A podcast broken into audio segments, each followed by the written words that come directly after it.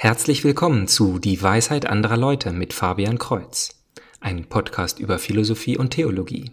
In Episode 26 geht es um Jesus als Bräutigam.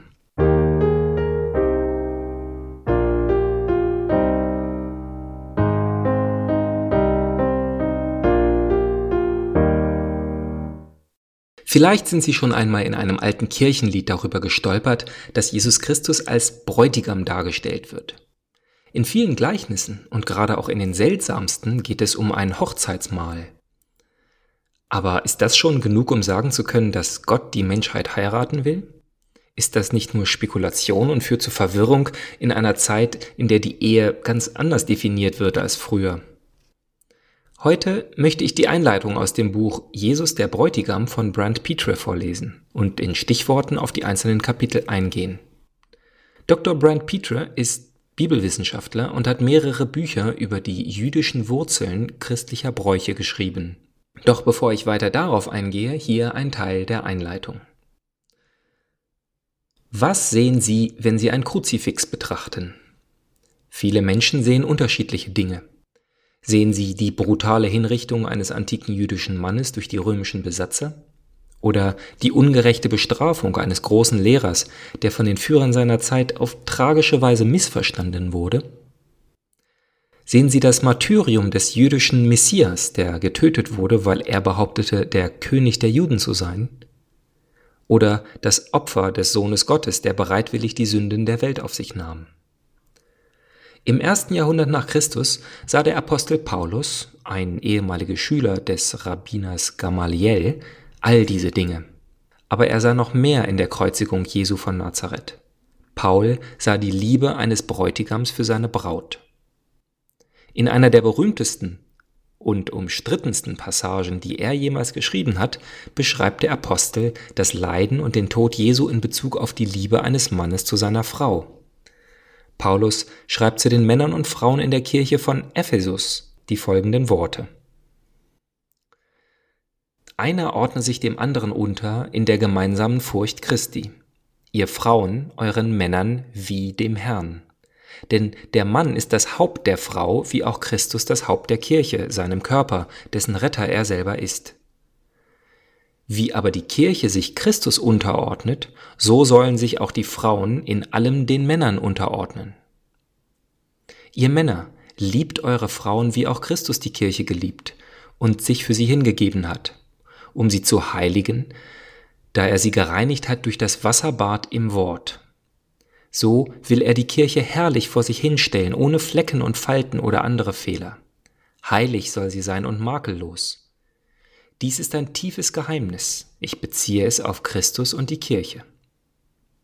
Ich kann mir vorstellen, dass viele Leser vielleicht denken, Frauen sollen was tun? Warum fordert Paulus die Frauen auf, sich ihren Männern unterzuordnen? Und warum kommen Ehemänner anscheinend mit dem einfachen Befehl, ihre Frauen zu lieben, so leicht davon? Ist Paulus eine Art apostolischer Chauvinist? Was in aller Welt meint er, wenn er solche Dinge sagt? Ich verspreche darauf, später in diesem Buch einzugehen. Bevor wir uns jedoch darauf konzentrieren können, was hinter diesen kontroversen Worten steckt, Paulus beschreibt Christus als Bräutigam, die Kirche als seine Braut und die Kreuzigung Jesu als eine Art jüdischen Hochzeitstages, an dem er sie liebte und sich für sie hingab. Wie wir später sehen werden, beschreibt Paulus, wenn er davon spricht, dass die Kirche gewaschen und Christus dargeboten wird, das alte jüdische Brautbad und die Hochzeitszeremonie. Aus der Sicht von Paulus war die Folter und Kreuzigung Jesu auf Golgatha nicht weniger als ein Ausdruck ehelicher Liebe. Soweit die Einleitung. Paulus wusste, was die Kreuzigung bedeutet, mm, und er hat sicher mehrfach diese öffentlichen Hinrichtungen gesehen, da die Verurteilten ja mehrere Tage am Kreuz öffentlich hingen. Wie kann er also diese grausame Folter- und Tötungsmethode in einem Satz mit einem Freudenfest nennen? Die Antwort liegt darin, dass Paulus die jüdischen Schriften kannte und deshalb gesehen hat, dass dies die Erfüllung von Gottes ewigem Plan ist, mit der Menschheit die ewige Ehe einzugehen. Dieses Thema weiter zu erforschen zeigt uns den Sinn der Bibel, die Bedeutung der sakramentalen Ehe und die Größe von Gottes Liebe. Tatsächlich, finde ich, schafft es Brand Petre in seinem Buch zu zeigen, dass die Geschichte Israels eine göttliche Liebesgeschichte ist. Aber in der kurzen Zeit, die ich in diesem Podcast habe, möchte ich auf zwei Punkte eingehen. Mit Hilfe von Brand Petre und vielen Bibelzitaten will ich zeigen, dass Paulus eine recht offensichtliche Verknüpfung des Alten zum Neuen Testaments macht. Das ist nichts, das man sich Jahrhunderte später zusammenfantasiert hat, sondern ist leicht zu erkennen, wenn man die Tradition der Juden kennt. Und ganz kurz möchte ich versuchen zu zeigen, wie die Worte, die so offenbar Frauen als den Männern untertan rücksetzen, einerseits vollständig wahr sind, äh, ohne dabei aber die Frauen abzuwerten. Aber zunächst einmal gehen wir wieder Wirbelwind durch das Alte Testament. Brand Petre erweitert dies noch durch sein Wissen über, das, über jüdische Traditionen aus der Mishnah und dem Talmud. Das erste öffentliche Wunder Jesu war bei der Hochzeit zu Kana, als sich herausgestellt hat, dass der Bräutigam es nicht geschafft hat, für genug Wein zu sorgen. Das ist traditionell eindeutig die Aufgabe des Bräutigams. Deshalb antwortet Jesus auch als erstes, was hat das mit mir zu tun? Meine Zeit ist noch nicht gekommen. Dennoch hört er auf die Frau, wie er seine Mutter nennt, und agiert als Bräutigam, indem er den Wein beschafft. Ein andermal sitzt Jesus an einem Brunnen in Samarien und spricht mit einer Frau, die schon mehrere Männer gehabt hat. Er spricht über das, was sie in all diesen Männern gesucht, aber nicht gefunden hat, was er ihr geben kann.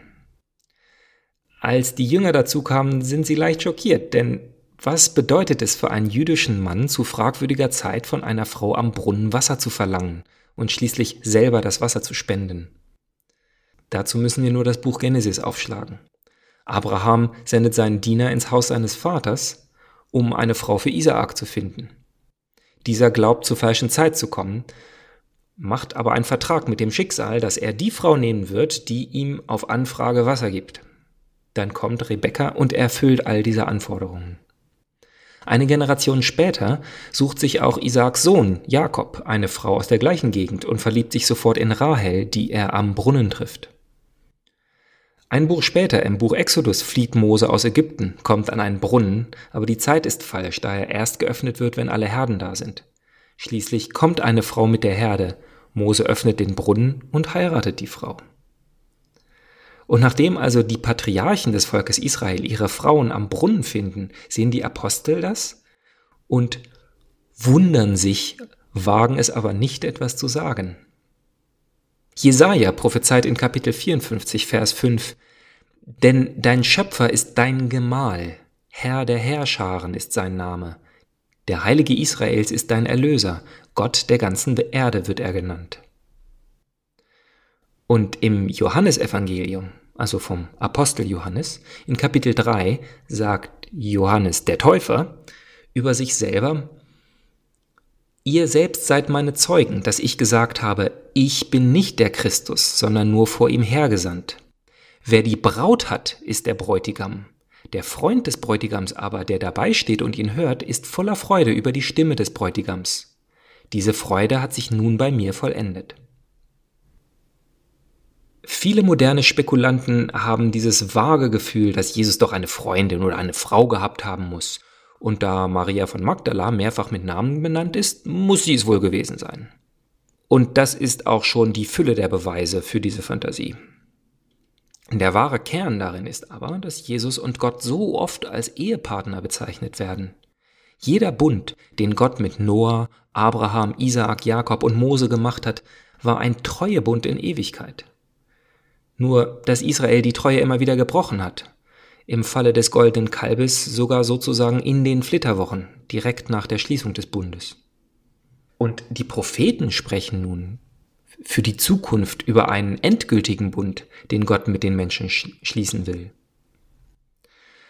Brent Petre schreibt, über die Jahrhunderte haben viele Männer im Scherz ihren Hochzeitstag als Begräbnis bezeichnet. Doch Jesus von Nazareth ist der Einzige, der sein Begräbnis als Hochzeit bezeichnet. Wir finden dies am offensichtlichsten im Gleichnis über die Söhne der Brautkammer. Diesen Begriff finden wir leider nicht in der deutschen Übersetzung. Zum Beispiel Markus 2, die Verse 19 und 20, da steht stattdessen, können denn die Hochzeitsgäste fasten, solange der Bräutigam bei ihnen ist? Solange der Bräutigam bei ihnen ist, können sie nicht fasten. Es werden aber Tage kommen, da wird ihnen der Bräutigam weggenommen sein. Dann werden sie fasten an jenem Tag. Fasten war schon damals eine wichtige Praxis des jüdischen Lebens. Wir haben vielleicht die Tendenz, uns auf Vers 19 zu konzentrieren und zu behaupten, Jesus wäre im Allgemeinen gegen Fasten. Doch der Grund, warum die Jünger nicht fasten müssen, weil sie die Huioi tu Nymphonos, die Söhne der Brautkammer sind. Mit etwas Wissen um jüdische Traditionen können wir aus dieser kryptischen Antwort lesen, Jesus ist der Bräutigam und die Hochzeit steht kurz bevor. Die Jünger müssen nicht fasten, weil sie die Söhne der Brautkammer sind, die nach der Lehre der Rabbis von vielen religiösen Pflichten befreit sind. Jesus steht ein Hochzeitstag bevor, an dem er den Söhnen der Brautkammer genommen wird, was für sie alleine schon Grund genug zum Fasten, also zur Trauer sein wird. Eine weitere Parallele findet sich in den in der Mishnah vorgeschriebenen Maßen und Dekoration für die Brautkammer, die dem Tabernakel, dem Heiligtum der Juden gleich sein sollte. Und so sagte schon der heilige Augustinus im vierten Jahrhundert, wie ein Bräutigam ist Christus aus seiner Kammer hinausgegangen. Er kam zum Ehebett des Kreuzes und vollendete dort, indem er es bestieg, seine Ehe. Und als er die Seufze der Kreatur wahrnahm, gab er sich liebevoll der Qual hin anstelle seiner Frau und schloss sich ihr für immer an. Man sieht hier also wieder, dass die Bibel voll von dieser symbolträchtigen Sprache ist, dass sowohl die Ereignisse im Alten Testament wie auch die Gesetze Mose Umschreibungen sind für Wahrheiten, die wir in ihrer Fülle nicht verstehen können. Ich kann nicht erklären, wie man die perfekte Ehe führt, noch wie das Leben nach dem Tod ohne die Ehe auskommen wird.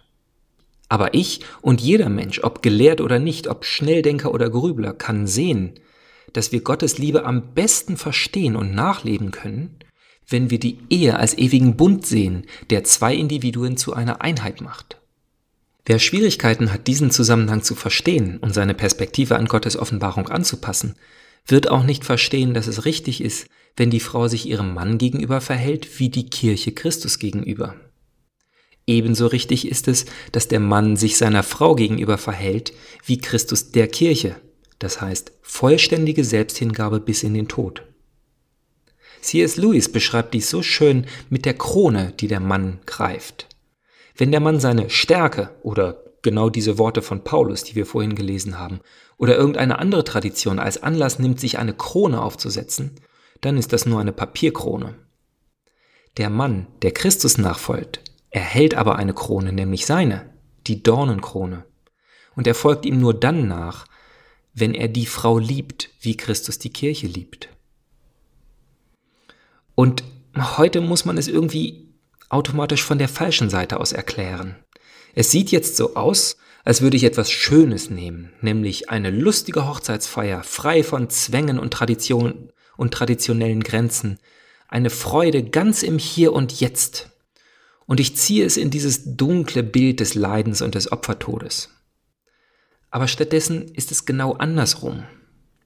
Die Ehe ist nicht Mittel zum Zweck, glücklich zu sein, sondern Selbsthingabe ist das Mittel, um einen Treuebund zu haben, der Leben schafft. Die Welt ist voller Leiden und Probleme.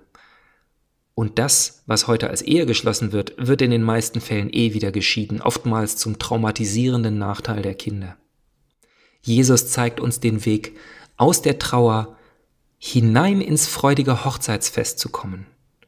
Dass der Weg dahin eine Selbstaufgabe fordert, sollte uns nicht wundern noch betrüben. Also bis zum nächsten Mal, Gottes Segen.